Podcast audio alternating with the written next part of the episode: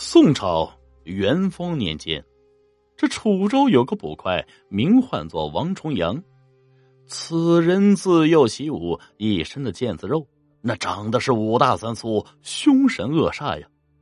若不是穿着一身官服，这很难让百姓相信他是一个官差。这天啊，王重阳正在县衙值班，一个满头白发的老妇着急忙慌的跑了进来。一进门就大声喊道：“大人，大人，我女儿不见了！”这王重阳眉头微皱，询问起女儿的姓名、年龄以及是相貌身材。从老妇口中得知啊，这失踪的少女名唤作夷琳，年方十七，柳叶眉、瓜子脸，光从老妇的描述中就可以发现。这个夷琳可是个标致的大美女。夷琳呢，昨日受到朋友家参加生日宴，却是一夜未归去。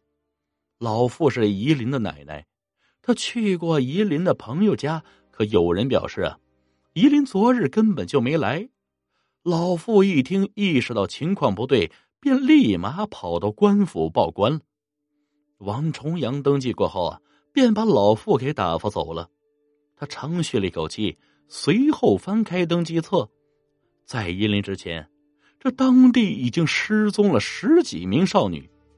奈何呀，这些少女失踪的时候没有留下任何踪迹，加上这些失踪女孩的家境贫寒，这当地的知县呢又是个认钱不认人的主，每次接到报案，也只有做做样子。也正是如此。县衙里的捕快和衙役也提不起干劲儿，有些呢，甚至直接翘班不来。倒是王重阳这个看起来像恶人的捕快，每天都会准时到县衙报道，还会出门查案。虽说查不到什么，看完登记册之后，已经是晌午。王重阳摸了摸自己早已饿瘪的肚子，起身走出县衙。来到了路边一个面馆这等面期间，这面馆里走进一个面容清秀、身材高挑的少妇。这少妇扫视四周，随后径直走到了王重阳面前坐下，并摆手要了一碗面。王重阳呢，有意无意的瞥向少妇，这少妇看起来二十出头啊。由于天气炎热，这只穿了一件单薄的纱衣，而且已经被汗水浸透，贴在他的身上，这勾勒出他完美的曲线。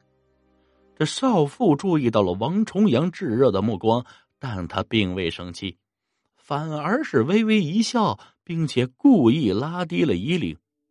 这大胆的操作，叫王重阳差点把嘴里的面条喷出来。这时啊。王重阳还注意到，少妇的身边围绕着好几只蜜蜂。他使劲吸了两口气，除了面香，还闻到了少妇身上淡淡的体香。吃完饭后，少妇径直离开了。这王重阳舔了舔嘴唇，露出了一抹邪笑，喃喃自语：“啊，哎呀，看来这笔生意能赚不少啊。”少妇离开面馆，出城来到一片树林当中，并且躺在一棵大槐树下午睡。就在少妇熟睡期间，一道黑影悄悄来到了他的身边。黑影掏出绳子，轻轻捆住了少妇的手脚。下一秒，少妇的嘴巴被一双大手捂住。少妇猛地从梦中惊醒，可此时已经晚了。这黑影呢，直接将少妇拖进一旁的草丛里。当少妇看到身后那人的面貌，露出了惊恐又疑惑的表情。绑架他的正是面馆里遇到的那个捕快王重阳。王重阳见少妇不再挣扎，轻轻松开了捂着他嘴巴的手，随后坐在一块石头上，目光慢慢下移。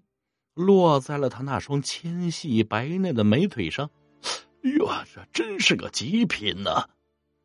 少妇的衣服在刚刚挣扎时被扯破了，两条大白腿呀，就这么暴露在王重阳面前。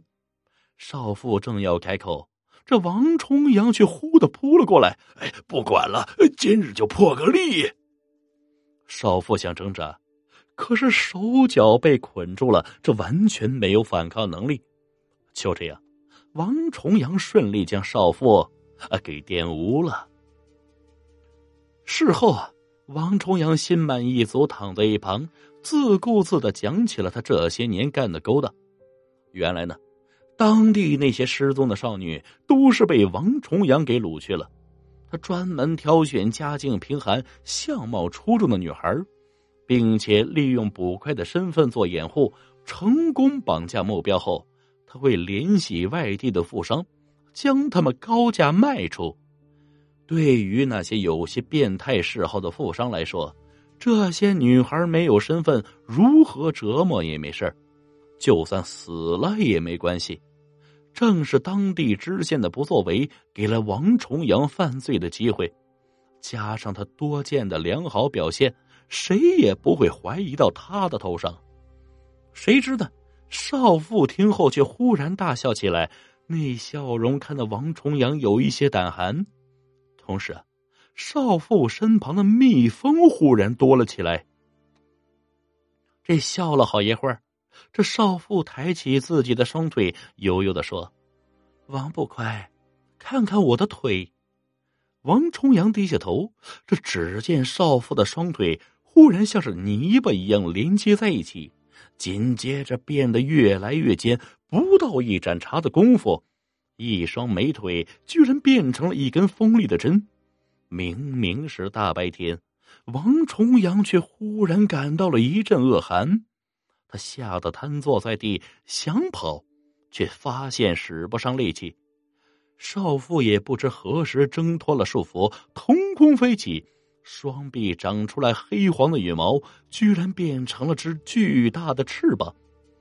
原来呀，少妇真正的身份是异兽隐泉。隐泉呢，长得像蜜蜂，又像是鸳鸯，其尾部的针刺有剧毒。沾之必死。王重阳张开嘴，正想发出尖叫，这引源的针却狠狠的刺进了他的嘴里。第二天一早啊，人们发现了已经死去的王重阳，他的嘴巴被撑开，身上没有任何伤痕，没人知道他是怎么死的。王重阳死后的第七天，附近许多富商都莫名其妙的死了。而那些失踪的少女也都回到了家里，不过，却失去了失踪这段时间的记忆。半个月后，当地知县因为收受贿赂被流放，新上任的知县是个清正廉洁之人。自那以后，当地再也没有发生过少女失踪案了。